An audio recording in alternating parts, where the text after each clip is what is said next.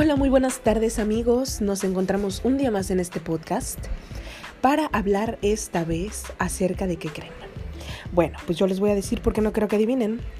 Vamos a hablar acerca de cómo funciona la cosmetología con la química. ¿Qué nos ha dejado este semestre?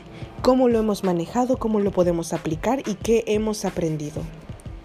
Primero que todo, pues en esta materia, química, estudiamos los compuestos químicos aptos para utilizarse al crear cosméticos, al igual que cómo se toma en cuenta la estructura y el estado de la piel, y pues también el efecto mismo que tiene en nosotros, porque como todos sabemos, existen varios fototipos de piel, eh, razón por la cual no podemos usar todos los mismos productos, no nos conviene a todos y funcionamos de manera diferente.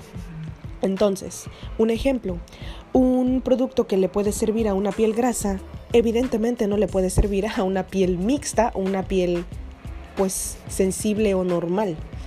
Por lo tanto, debemos estar muy pendientes de lo que nos ponemos en la cara.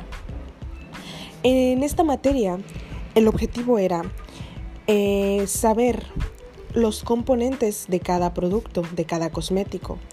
También como eliminar el uso de tóxicos que sean perjudiciales tanto para nuestra salud como para nuestra belleza.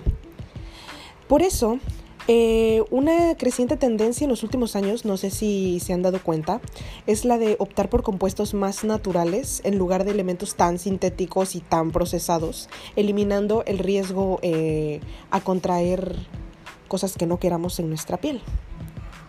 También em, el objetivo de esta materia ha sido saber con exactitud cómo funcionan los productos cosméticos que utilizamos.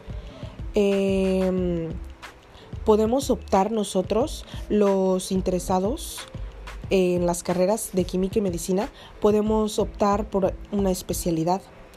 Em, también podemos desarrollar productos innovadores. Esto esta materia también entra bastante y aplica mucho porque nos sirve para entrar en el área de, por ejemplo, maquillaje, perfumes, cremas, shampoos, jabón, elementos para limpiar el piso, la ropa, ya sean vajillas, aromatizantes este, para el ambiente, lustrar muebles, etcétera. Eh, a lo largo del día podemos estar en contacto con diferentes productos que contienen una amplia lista de químicos y lo sabemos todos, ¿no?